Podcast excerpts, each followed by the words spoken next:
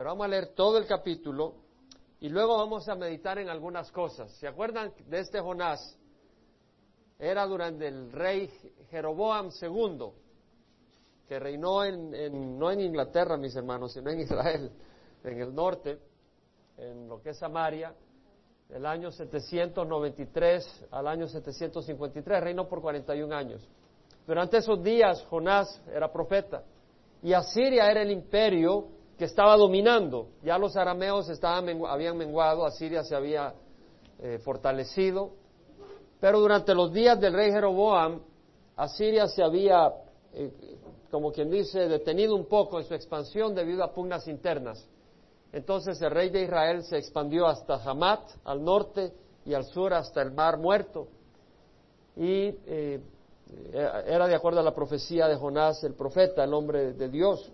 Dios se refiere a Jonás con, honra en Segunda de Reyes 14.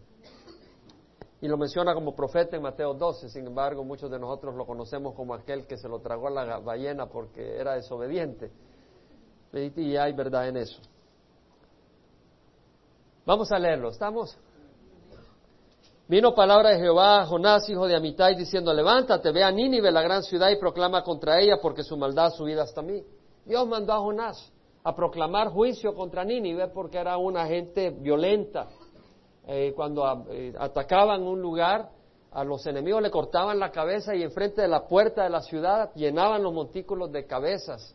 Y a los jóvenes les sacaban las vísceras, a las a, los jóvenes y a las mujeres los quemaban, degollaban a sus enemigos como degollar ganado y se vanagloriaban de eso, le quitaban los pellejos, la piel y la ponían ahí en, la, en las paredes de la ciudad, eran sumamente sangrientos, no querías tener a los ninivitas como enemigos y ellos habían atacado y habían presionado y oprimido a Israel, aunque en este momento estaban un poco retraídos, pero era un pueblo que terminó llevando a Israel al exilio. Entonces Jonás no quería tener nada que ver con los ninivitas, mucho menos irles a predicar.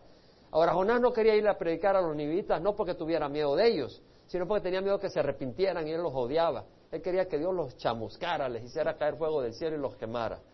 Entonces vemos que Jonás se levantó, en vez de obedecer, se fue a huir a Tarsis, a 2.500 millas al, al nortoeste, en el sur de España, lejos de la presencia de Jehová. Y descendiendo a Jope encontró un barco que iba a Tarsis, bajó el pasaje y entró en él para ir con ellos a Tarsis, lejos de la presencia del Señor. Vemos que este Jonás busca ir de la presencia del Señor. No puedes escapar de la presencia del Señor. Puedes escapar de la voluntad del Señor.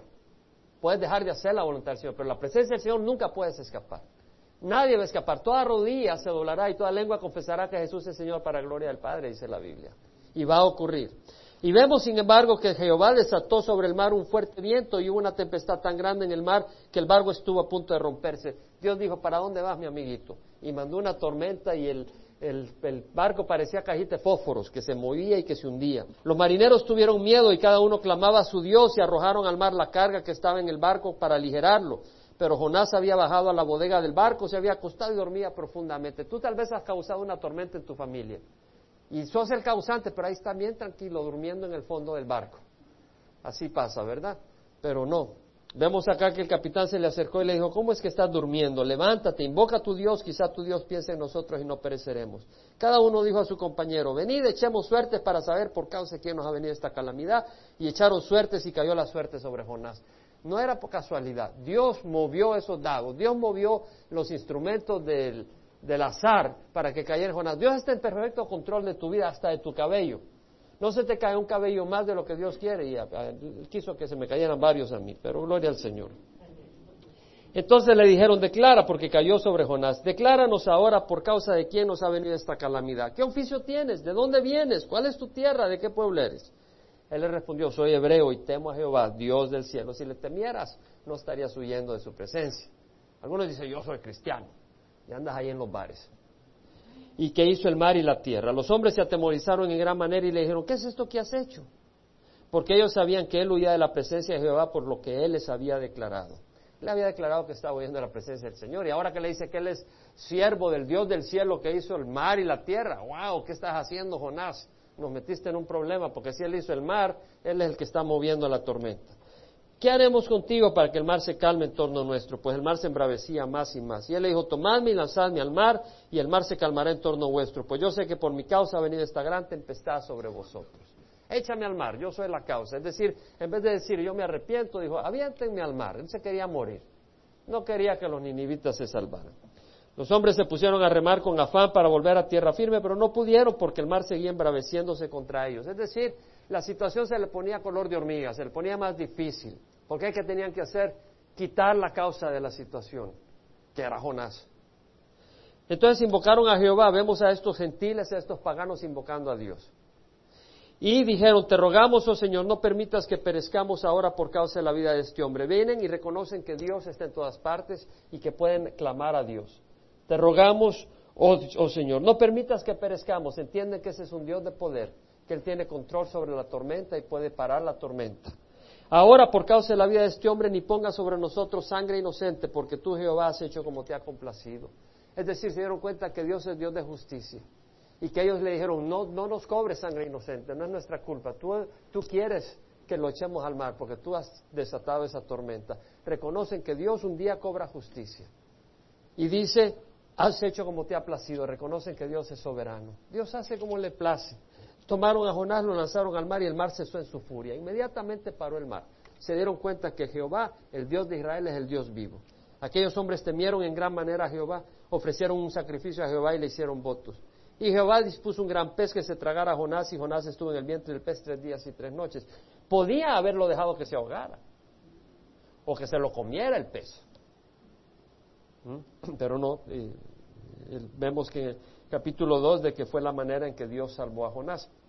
Oró Jonás a Jehová, su Dios, desde el vientre del pez y dijo, en mi angustia clamé a Jehová. Y él me respondió, desde el seno del Seol, es decir, desde el seno del mar, desde lo profundo del mar, pedí auxilio y tú escuchaste mi voz pues me habías echado a lo profundo en el corazón de los mares, y la corriente me envolvió. Todas tus encrespadas olas y tus ondas pasaron sobre mí, se estaba ahogando. He sido expulsado delante de tus ojos, sin embargo, volveré a mirar hacia tu santo templo. Vemos que Jonás creía que Dios lo podía sacar. Yo no, honestamente, si a mí me tiran el fondo del mar, yo digo, Señor, perdóname, pero Él no dijo perdóname nomás, sino sácame de aquí. ¿Cómo Él le ocurre que Dios lo podía sacar de ahí? Dios puede, Dios puede. Y Dios lo sacó de ahí. Tal vez tú estás en el fondo del mar y crees que Dios no te puede sacar de esa. Dios te puede perdonar, pero no te puede sacar de esa. No, si Dios sacó a Jonás del fondo del mar, te, puede, te puede sacar en la que tú estás. Por algo es Dios. Me rodearon las aguas hasta el mar, hasta el alma, perdón, el gran abismo me envolvió, las algas se enredaron a mi cabeza, descendí hasta las raíces de los montes, pobrecito. La tierra con sus cerrojos me ponía cerco para siempre, pero tú sacaste de la fosa mi vida, oh Jehová Dios mío. Cuando en mí desfallecía mi alma, de Jehová me acordé. Es bueno acordarse del Señor. Bueno acordarse del Señor. Y mi oración llegó hasta ti, hasta tu santo templo. Los que confían en vanos ídolos, su propia misericordia abandonan. Mas yo con voz de acción de gracias te ofreceré sacrificio, lo que prometí pagaré, las salvaciones de Jehová. Gloria al Señor. Entonces Jehová dio orden al pez y este vomitó a Jonás en tierra. Y salió el, salió el Jonásito ahí. Capítulo 3. Vino palabra de Jehová por segunda vez a Jonás, diciendo, levántate, ve a Nínive, la gran ciudad, y proclama en ella el mensaje que yo te diré. Y Jonás se levantó y fue a Nínive conforme a la palabra del Señor. Y Nínive era una ciudad sumamente grande, de un recorrido de tres días. Jonás comenzó a recorrer la ciudad camino de un día y proclamaba diciendo, dentro de cuarenta días Nínive será arrasada. Y lo decía con mucho gozo. Dentro de cuarenta días Nínive será arrasada. Porque él no quería que se arrepintieran. Y los habitantes de Nínive creyeron en Dios y proclamaron ayuno, se vistieron de silicio desde el mayor hasta el menor de ellos. Cuando llegó la noticia al rey de Nínive, se levantó de su trono, se quitó su manto, se cubrió de silicio, es decir, eh, cuero de cabra, pica, y se sentó sobre ceniza, e hizo proclamar y anunciar en Nínive por decreto del rey y sus grandes, diciendo, ni hombre ni bestia, ni buey ni oveja prueben cosa alguna, ni pasten, ni beban agua. Es decir, Olvídense tomar agua, ni los bueyes, ni las ovejas. Cúbranse de silicio hombres y animales, hasta los animalitos. Ahí tenían los bueyes con cubiertos de silicio haciendo penitencia. Clamen a Dios con fuerza y vuélvase cada uno de su mal camino y de la violencia que hay en sus manos. No penitencia, sino eh, duelo. ¿Sí entienden la diferencia? Penitencia es cuando tú haces algo para que para comprar algo con tu sacrificio. No, ese es duelo, es decir, el silicio era símbolo de que estás afligido, mi amigo. Viene juicio. ¿Quién sabe? Quizá Dios se vuelva, se arrepienta y parte el dolor de su ira y no perezcamos. Y vio Dios sus acciones, que se habían apartado de su mal camino. Entonces se arrepintió Dios del mal que había dicho que les haría y no lo hizo. Vamos a hacer el estudio hoy, amén. Vamos a, vamos a mostrar que tenemos hambre por la palabra. Cuando estábamos allá en Caracateque, mandamos a traer la gente, a las, salieron a las cuatro, por bus lo fueron a recoger. Llegaron a las seis, no, a las tres lo fueron a recoger. Llegaron a las cinco, les tuvimos que pagar transporte. Y empezamos a las seis y cuarto. ¿Sabe a qué horas terminamos? A las once y media. Y de ahí había que llevarlos por bus. Un médico me dijo, estuve de alta toda la noche de ayer. La noche anterior. Y esa era la siguiente noche, ahí estaba con los ojos bien abiertos aprendiendo. Hay hambre. Espero que tengamos hambre por la palabra. Amén. Amén. Amén. Ojalá tengamos hambre por la palabra del Señor.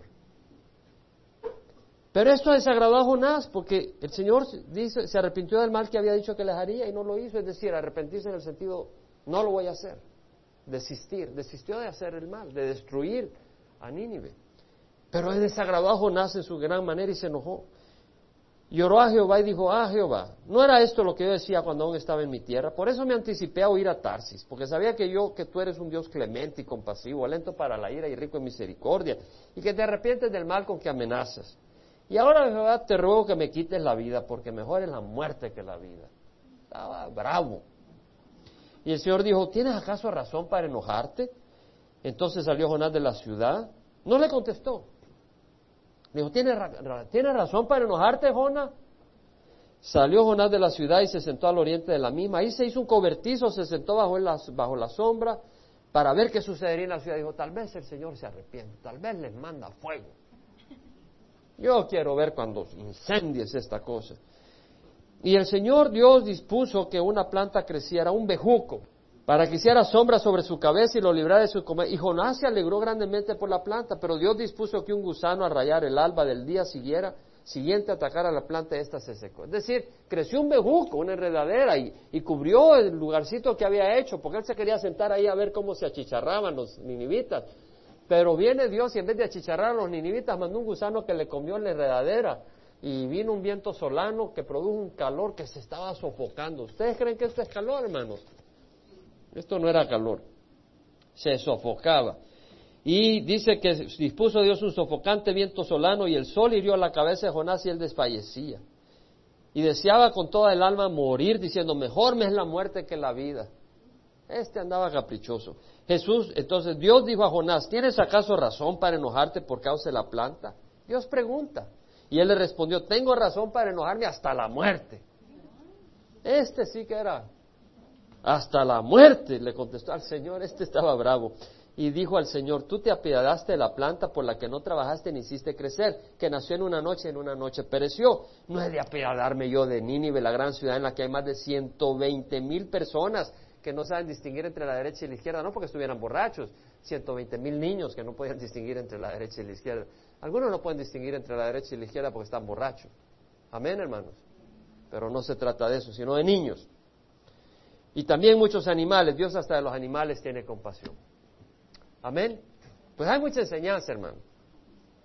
Uno, estamos tomando nota, ¿verdad? Por lo menos acá. Y más acá. Uno. Versículo 10 del capítulo 3. Y vio Dios, vio Dios qué?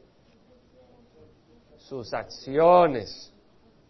Que se habían apartado de su mal camino entonces se arrepintió Dios, desistió Dios del mal que había dicho que les haría y no lo hizo. Ahora, Dios ha prometido juicio a la humanidad, pero también le ha ofrecido salvación. Y lo que Dios busca no solo es una declaración de labios, Dios busca ver acciones como una muestra de un verdadero arrepentimiento. ¿Han oído hablar el término lágrimas de cocodrilo? ¿Saben de dónde sale ese término? Yo ya lo aprendí.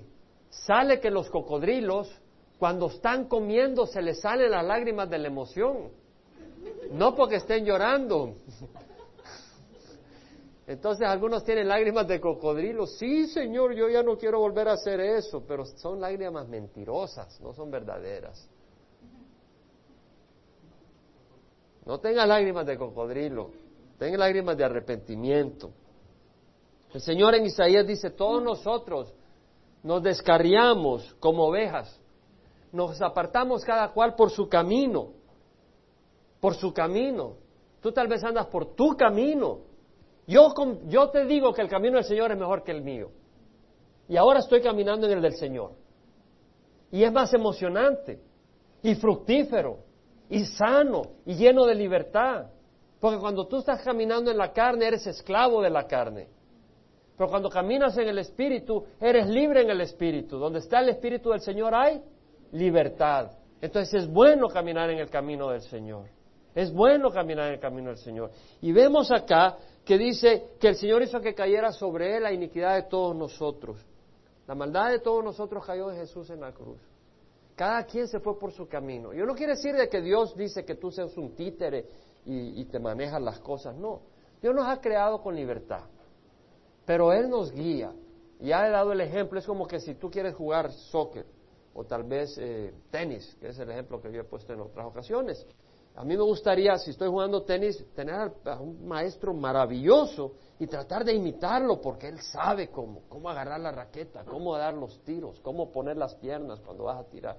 Entonces cuando tú pones atención no es porque vas a ser una máquina sin libertad, sino que vas a poder aprender a jugar bien. Y lo mismo en la vida, si tú ves cómo Dios a través de Jesús te guía y sigue su camino, eh, hay plenitud. Hay plenitud. Yo no cambio las tres semanas que acabo de pasar allá por nada del mundo. Vengo agotadísimo.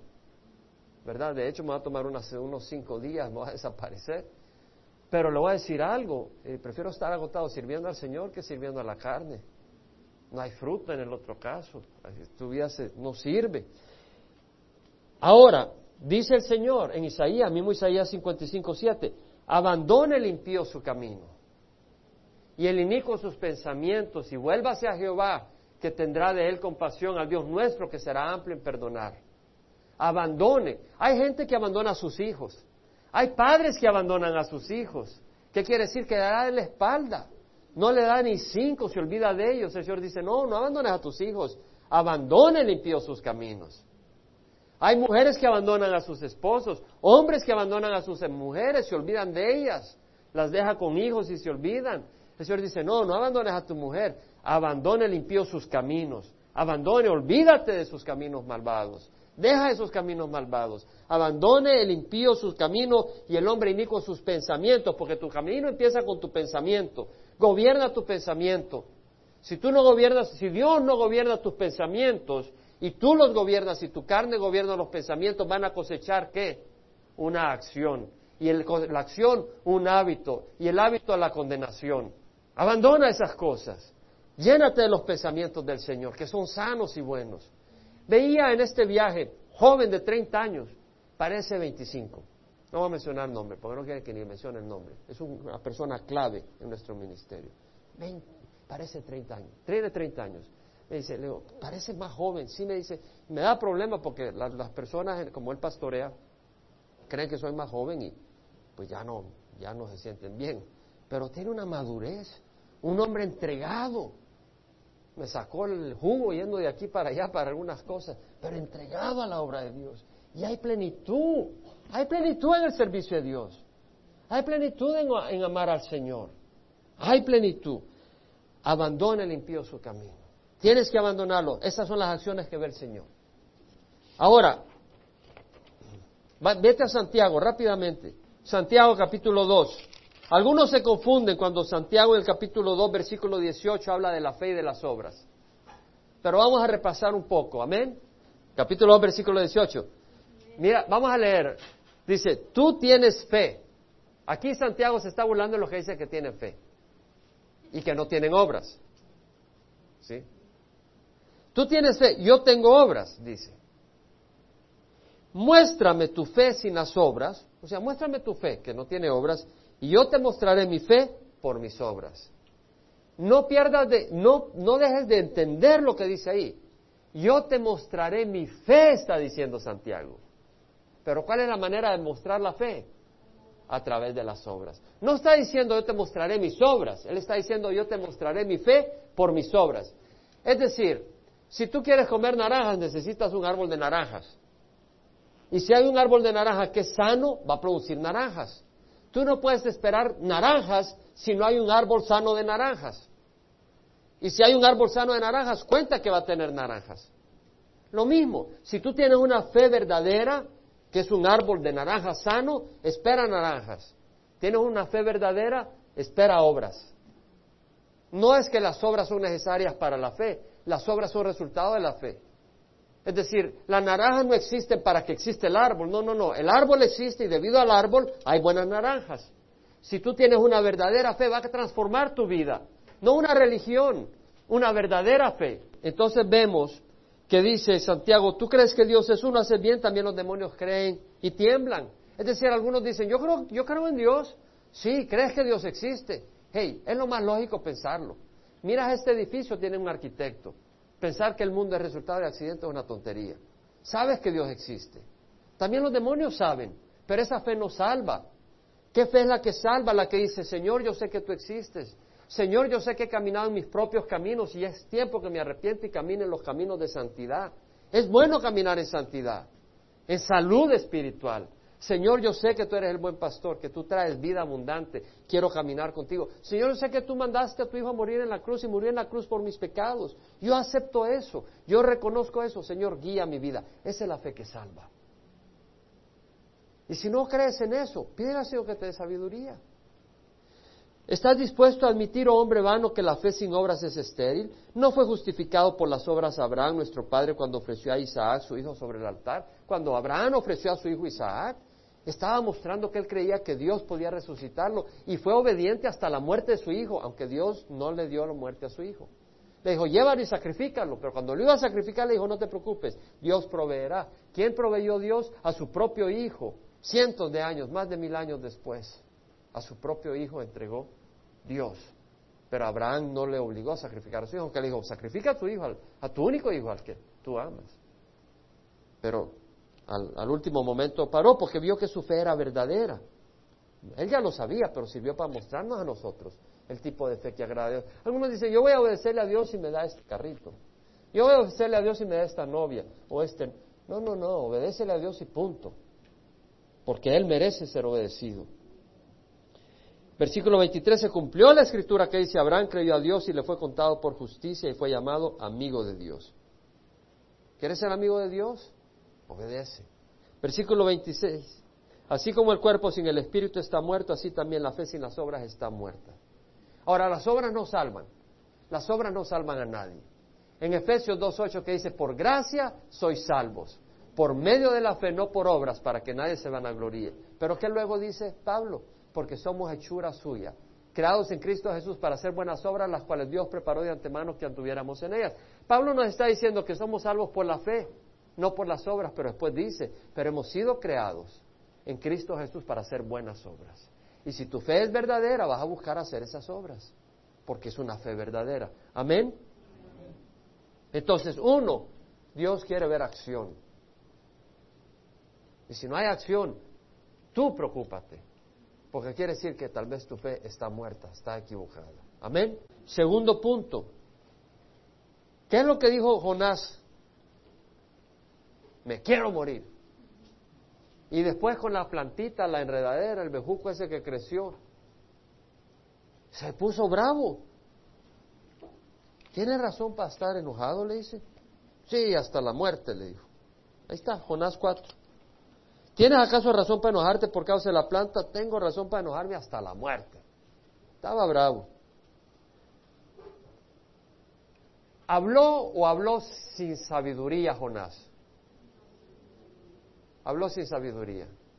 Habló sin prudencia, ¿verdad? No pensó. ¿Le ha pasado a alguno de ustedes eso? Este es un profeta que está hablando sin sabiduría. Yo creo que hay una lección para nosotros. Y está en Tito. Pablo le escribe a Tito en capítulo 2, versículos 6 al 8. Le dice, exhorta a los jóvenes a que sean prudentes. ¿Por qué dice Pablo a Tito, exhorta a los jóvenes? ¿Qué es prudencia? Prudencia es pensar antes de actuar. Muchas veces los jóvenes actúan sin pensar, ¿cierto? No miden las consecuencias de lo que van a hacer. Vamos a hacer esto, vamos ahí. Yo recuerdo, cuando no tenía Cristo, yo no me maté porque Dios es misericordioso, me hubiera matado. Pero Dios en su misericordia preservó la vida. Pero aquí está hablando Pablo a Tito para que exhorte a los jóvenes cristianos. Le dice, exhórtalos a que sean prudentes, que piensen antes de actuar. Ahora, ¿por qué dice los jóvenes? Porque generalmente el niño nace con necedad en el corazón, dice la Biblia, lee Proverbios. Hay necedad en el corazón. Pero aquí está diciendo, hey, los jóvenes deben ser prudentes. ¿Cuánto más los adultos? ¿Cuánto más los adultos debemos de ser prudentes? Entonces yo tomo esa enseñanza para mí porque dice, muéstrate en todo como ejemplo de buenas obras, con pureza de doctrina, con dignidad. Es decir, olvídate de cantiflas por un rato. Está bien cantiflas en la televisión, pero no podemos ser cantiflas en la vida real. A veces como que queremos ser cantiflas para entretener a medio mundo. El cristiano tiene que tener dignidad en su obrar. El cristiano tiene que tener dignidad en su relación con otras personas, en su manera de hablar, en su manera de dirigirse, en su manera de tratar a otras personas. Muéstrate con dignidad. Amén. Tomamos esa lección como importante para nuestras vidas. Caminemos con dignidad dice, con pureza de doctrina, con dignidad, con palabra sana e irreprochable. ¡Wow! Palabra sana. Tú sabes cuando una palabra no es sana. E irreprochable, es decir, que cuando dices algo no se puede haber reproche con lo que estás diciendo. ¿No vale la pena memorizar ese versículo? Tito 2, 6 al 8. Exhorta a los jóvenes que sean prudentes, muéstrate en todo como ejemplo de buenas obras, con pureza de doctrina, con dignidad, con palabras sanas y reprochables, a fin de que el adversario se avergüence al no tener nada que decir contra nosotros. No lo he memorizado. ¿Por qué? Porque quiero recordar mi espíritu la necesidad de hablar palabras sanas e irreprochables. Tres, Dios le habla a Jonás con preguntas. Mira qué le dice. Versículo 4. Jehová dijo, ¿tienes acaso razón para enojarte, Jonás? Estaba enojado Jonás porque Dios no chicharraba, no chamuscaba a los ninivitas. ¿Tienes razón para enojarte? Le dice. Cuando Dios pregunta es para que pienses. Dios pregunta para que pienses. No porque él necesita saber la respuesta. Ya Dios sabía que Jonás no tenía razón para enojarse. Pero Dios está tratando de hacer pensar a Jonás. A mí Dios me ha hablado por preguntas. El Ministerio de Creación y Evolución nació a través de una pregunta que me hizo el Señor. Yo iba montándome en el avión, yo lo he compartido, en el aeropuerto de Hartsfield de Atlanta. Iba para Pittsburgh, Pensilvania. Y estaba leyendo la palabra del Señor. El Señor me dice, pregúntame lo que quieres, Jaime. Y entonces el Señor me saca la parábola del joven rico, que se le, no la parábola, sino el evento del joven rico que se le acerca al Señor. Le dice, maestro bueno, ¿qué debo de hacer para heredar la vida eterna? Y el Señor le dice, ¿por qué me llama bueno? Nadie es bueno sino solo Dios. Y tenemos esa, ese, ese pasaje y lo que Dios me reveló, me, mostró algunas cosas sobre eso. No voy a entrar en detalle. Pero lo segundo, Dios me habló con una pregunta. Me estaba montando en el avión y me dice, Jaime, ¿tú crees que es posible que el hombre haya evolucionado por accidente y luego la mujer, su complemento perfecto, anatómicamente hablando? Sus órganos reproductivos son complementarios. Si no fueran complementarios no pudiera haber un bebé y emocional y todo eso que haya, se hayan evolucionado por aparte para formar un matrimonio, o sea, una pareja y producir un bebé. ¿Tú crees que es posible? Y dije, no es posible, Señor. Dios me habló con una pregunta. Y hice algo con esa pregunta. Empecé a investigar, a tratar de entender cómo es que evolución se enseña y, llegué a descubrir que realmente evolución era una farsa desde el punto de vista lógico y que Satanás está detrás de todo ello, porque si tú dices, esto ocurrió por una explosión, dejas de darle la gloria a Dios, que con su palabra creó el cielo y la tierra en un abrir y cerrar de ojos. Pero Dios hace preguntas. Tal vez Dios te hace una pregunta hoy a ti. Tal vez hoy te pregunta, ¿tienes derecho a estar enojado con tu hermano todo este tiempo? ¿Tienes derecho a estar enojado con la hermana de la iglesia por todo este tiempo? ¿Tienes derecho a vivir amargada? ¿O qué haces con tu vida? ¿O qué haces con, qué haces con esas revistas pornográficas? ¿O qué haces volteando a ver a las mujeres que pasan enfrente de tu casa? Me dio tristeza oí el testimonio de un pastor allá de donde vengo, que lo agarró la policía espiando en un agujero a una mujer. Da tristeza lo bajo que es el ser humano, porque todos nosotros compartimos la misma carne. Y si tú no tienes al Espíritu de Dios, estás muy abajo. Y yo estoy muy abajo, aparte del Espíritu de Dios. Lo que podemos hacer en la carne es terrible. Es, es triste lo que podemos hacer en la carne. Basta, no basta que veas a nadie más, vete a ti mismo. Y si tú estás cortado con la misma tijera que yo estoy cortado, yo te puedo decir que en la carne somos capaces de hacer las peores estupideces de las que te puedes avergonzar, de las que te da pena que tus hijos, tus cónyuges sepan. Pero en el espíritu puedes vivir de una manera honrable, digna, de bendición, de la que no te avergüences. El salmista dijo, yo dije a Jehová, tú eres mi Señor, ningún bien tengo fuera de ti. ¿Qué buscas en la vida? Jesús es lo que realmente busca tu alma. Tú me enseñarás la senda de la vida. Me darás a conocer la senda de la vida, dijo el salmista. En tu presencia hay plenitud de gozo, en tu diestra deleites para siempre. En la presencia del Señor. Otro punto. Dios le dio a Nínive. ¿Cuántos días? 40. ¿Qué quiere decir? Que a los 40 días, si no había arrepentimiento, que iba a venir juicio.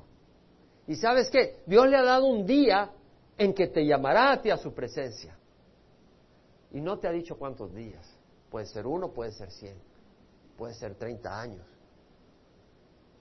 Pero hay un día, y la palabra del Señor dice, está decretado que los hombres mueran una sola vez, pero después el juicio. Hay un juicio. Ahora, si tú vienes a Jesucristo, en vez de tener el juicio de Dios, tienes la bendición de Dios. Porque Dios no te va a juzgar, va a evaluar tus obras, no para que Él sepa, sino para que tú veas. Él evaluará las obras tuyas y en base a tus obras hechas por el Espíritu te premiará. Pero ya no serás juzgado por tus pecados porque son perdonados si tú recibes a Jesús como Señor de tu vida. Otro punto. Jonás es un siervo que amaba a la gente que fue a, predicarles, ¿verdad? No los amaba. No les importa. Quería que se chicharraran. Y sin embargo, Dios honró la palabra de Jonás. Dice, Jonás dijo, en 40 días y Nínive será destruida. Sí, Dios sabía que Dios sabía que Jonás no era un emisario que estaba teniendo el corazón recto. Pero Jonás estaba compartiendo la palabra de Dios. ¿Y sabes qué? La palabra de Dios es poderosa y logra lo que busca. Dice la palabra del Señor, mi palabra que sale de mi boca no volverá a mí vacía sin haber realizado lo que deseo y logrado el propósito por el cual la envié. Dios honra su palabra. Tú tienes la palabra del Señor, compártela. No te avergüences, no se trata de ti. Si Dios usó la palabra de Dios a través de la boca de Jonás, la va a usar a través de tu boca. No es de nosotros, se trata de Dios y de su palabra. Jonás tenía un problema y era su corazón. ¿Se acuerdan que cuando Jonás iba desobediente, Jonás conocía la palabra de Dios, era profeta de Dios, y, y desobedece a Dios? Los ninivitas no conocían a Dios, andaban en violencia y todo, pero no conocían la ley de Dios. Jonás conocía la ley de Dios y andaba desobedeciente desobedeciendo. Entonces viene Dios y le manda una tormenta y lo tira al mar. Y cuando lo tira al mar, Jonás dice, perdóname Señor, perdóname papá, perdóname, yo sé que tú me vas a salvar. ¿Qué estaba pidiendo Jonás ahí? ¿Qué estaba pidiendo? Misericordia. Él no la merecía. Él, él fue desobediente y estaba pidiendo misericordia. Y ahora que los ninivitas se arrepienten, Jonás quiere que se chamujen. ¿Cierto? No nos pasa eso a nosotros. Cuando nos va mal, Señor, perdóname. Cuando a nuestro enemigo se le va mal, yo sabía, Señor, que prueben la verdad, que se den cuenta que son malos, que prueben para que se arrepientan. Así somos. No somos como el Señor. No somos Gracias a Dios que hay un Dios que es distinto a nosotros, hermanos. Pero Él quiere hacernos a su imagen y a su semejanza. Y quiere que seamos compasivos y misericordiosos, porque nosotros queremos compasión y misericordia. Y no podemos tener dos estándares. Tenemos que buscar que nuestros enemigos vengan al arrepentimiento, que vengan al arrepentimiento y conozcan la misericordia que nosotros hemos conocido. Dice el Señor, no me complazco en la muerte del impío, sino en que el impío se aparte de su camino y viva. Volveos, volveos de vuestros malos caminos. ¿Por qué habéis de morir, oh casa de Israel? El Señor no dice, te voy a perdonar si no hay arrepentimiento. El Señor dice, volveos de vuestros malos caminos. Apártate de tu camino y vivirás, dice el Señor. Otra cosa. Jonás 4:10. Dijo Jehová, tú te apiadaste de la planta por la que no trabajaste ni hiciste crecer, que nació en una noche y en una noche pereció. Jonás se enojó porque se murió el bejuco. Ahora el Señor dice, tú te apiadaste de la planta por la que no trabajaste ni hiciste crecer. Jonás se apiadó de la planta, ¿verdad? Pero era porque tenía compasión de la planta. Porque la planta le daba sombra. ¿Sabes qué? Así somos nosotros. ¿Qué quiero decir? El amor del hombre es muy falso. Ahí están los novios. Te amo. Te doy mi vida. Le compras un vestido que lo fuiste a comprar a Long Beach y te costó 500 dólares. Y un perfume porque la amas. Mentira, hipócrita, engañador. Lo que quieres es una muchacha para calentarte y sentirte acariciado y que te vean los amigos. Y... Eso es una hipocresía, una mentira. Tú no tienes compasión ni amor hacia esa persona. Tú eres un engañador. ¿Por qué lo sé? Porque te conozco. Porque me conozco a mí mismo. Y el único que puede tener otro amor es aquel que viene a Jesucristo. Y puede amar de veras. Porque cuando tienes al mundo en tu corazón, amas como el mundo. Pero cuando tienes a Jesucristo, amas como Jesucristo. ¿Qué de atractivo había en nosotros para que Jesús nos amara? Pues no había mucho, hermanos. No había mucho. Éramos enemigos de Dios, mentirosos, engañadores. Y Dios dio su vida por nosotros. Tenemos de tener Ve a 1 Corintios, capítulo 13. ¿Quién dice, gloria al Señor? Porque en Él hay una esperanza. Hay un cambio, ¿verdad, Salvador? Es decir, ser lo que éramos, ¿para qué, hombre? ¿Para qué? No hay mucho redimible ahí. No hay nada agradable ahí. Nada. Pero ser lo que Jesús quiere que seamos, wow vale la pena. ¿Qué quiere que Jesús seamos? ¿A la imagen de quién nos está moldeando? Si te dejas, si escuchas, si obedeces, ¿a la imagen de quién nos está moldeando Jesús? A la imagen de Cristo. Él lo está haciendo. Entonces, en, en Corintios 13 dice, el amor es paciente. El amor es bondadoso. El amor no tiene envidia, no es jactancioso, no es arrogante. Hay algunas canciones, hermano, de mariachis que dan tristeza, tratan a la mujer como que son un zapato. ¿Cierto? Cierto, hermanos. Ya es tiempo que la mujer no se deje manipular. Y hay muchas que manipulan también, ¿eh? Se ríen. Algunos hermanos no van a mencionar nombres. Hay algunas mujeres que quieren manipular también. No crean que solo los hombres somos los malos. Las mujeres nacen de, no nacen solo de mujeres, hay hombres que se involucraron en el proceso, ¿no? No se porta, entonces el amor es paciente, es bondadoso, el amor no tiene envidia, no es jactancioso, no, no se porta indecorosamente, no busca lo suyo, no busca lo suyo, no se irrita, no toma en cuenta el mal recibido, no se regocija de la injusticia, sino que se alegra con la verdad, todo lo sufre, todo lo cree, todo lo espera, todo lo soporta, todo lo sufre. Todo. Eso es ser hombre.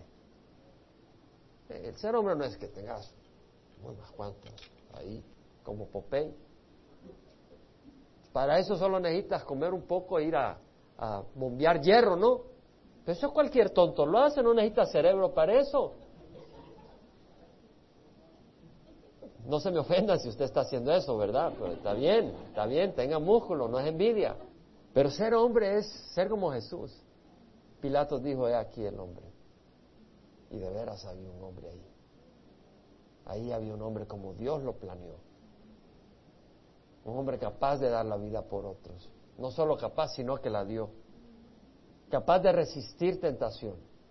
Dispuesto a sangrar hasta la muerte y no vengarse. Jonás estaba fuera porque no perdonaba a sus enemigos queriendo ver que se achicharraran. Jesús estaba fuera perdonando a sus enemigos para que no se achicharren. Hay una diferencia. Y, vinieron los saduceos y los escribas y los fariseos y le dijeron a Jesús, queremos ver una señal tuya de parte del cielo. Si generación perversa y adúltera que demanda una señal y no se le dará ninguna otra señal más que la del profeta Jonás, porque como estuvo Jonás en el vientre del monstruo marino tres días y tres noches, así es necesario que el Hijo del Hombre esté en el corazón de la tierra tres días y tres noches. Le dijo, la generación de Nínive se levantará en el juicio con esta generación y la condenarán porque ellos se arrepintieron con la predicación de Jonás. Y aquí que hay algo más grande que Jonás. ¿Y sabes qué? Aquí hay algo más grande que Jonás, porque Jesús está acá. A menos que Él sea mentiroso. Jesús dijo, yo estoy con ustedes hasta el fin de los días. Y dijo, es necesario que yo suba, porque si no subo no puedo enviar el Espíritu Santo. Y cuando lo envíe, Él los guiará a toda verdad. Entonces el Espíritu Santo está en medio de nosotros. ¿Quién lo envió? Jesucristo. Para poder enviarlo, Él tuvo que morir en la cruz. Y Él está acá y nos habla. No desprecien la voz de Jesús. Jesús dijo, ir por todo el mundo y predicar el Evangelio a toda criatura. El que crea y sea bautizado será salvo, pero el que no crea será condenado. Eso es lo que nos motiva, que hay vida en la palabra de Dios. Él envió su palabra y lo sanó y los libró de la muerte. Amén. Vamos a cerrar los ojos. Tal vez el Señor te ha hablado. Dice, la verdad que el Señor me ha hablado. No sé en qué área. Tal vez necesitas dar fruto de arrepentimiento. No solo decir con lágrimas de cocodrilo me arrepiento, sino de corazón. Tal vez el Señor te pregunta, ¿quieres seguirme? De tal manera amó Dios al mundo que dio a su Hijo unigénito, para que todo aquel que crea no se pierda, mas tenga vida eterna. Todo lo que el Padre da viene a mí. Y el que viene a mí de ninguna manera lo echaré afuera, dijo Jesús. Jesús hoy hace una pregunta. ¿Quieres venir a mí? ¿O qué te impide venir a mí? Ahí dónde estás con los ojos cerrados. Tal vez tú dices, yo quiero venir a Jesús. Levanta la mano si quieres venir a Jesús. Gloria a Dios. ¿Alguien más? Gloria al Señor. Ahí dónde estás. Tal vez tú dices, yo quiero dar obras que son fruto de un verdadero arrepentimiento. Ayúdame, Señor. Ahí donde estás, levanta la mano. Si ese es tu pedir, gloria a Dios, gloria al Señor. Habla al Señor, ahí donde estás, háblale al Señor. Búscale, búscale. ¿No merece Dios nuestro corazón? ¿No merece Dios que le sigamos? ¿Qué te impide seguir a Jesús? Señor te pregunta. ¿Qué te impide dar tu vida por Jesús? Tu presencia, que nos llene de tu espíritu, que tu palabra que hemos oído hoy, Señor, se ancle en nuestro corazón. Señor, que la recibamos con temor y con honor a tu nombre, Señor. Y que produzca fruto en nuestras vidas, Padre. Guárdanos de todo mal. Líbranos de todo mal, Señor. Padre, no nos metas en tentación y líbranos del mal. Danos nuestro pan diario, Señor y haz tu voluntad en la tierra como en el cielo. Sea santificado tu nombre, honrado, tratado con respeto en nuestras vidas, con nuestro caminar y nuestro actuar, Señor, y nuestro pensar. Derrama tu Santo Espíritu sobre cada uno de nosotros. Glorifícate. Llena de gozo a cada uno de los que estamos acá hoy. El gozo del Señor mi fortaleza es. Llena de gozo llena de paz y de esperanza a cada uno, Señor, de acuerdo a tu gracia infinita. En nombre de Jesús. Amén.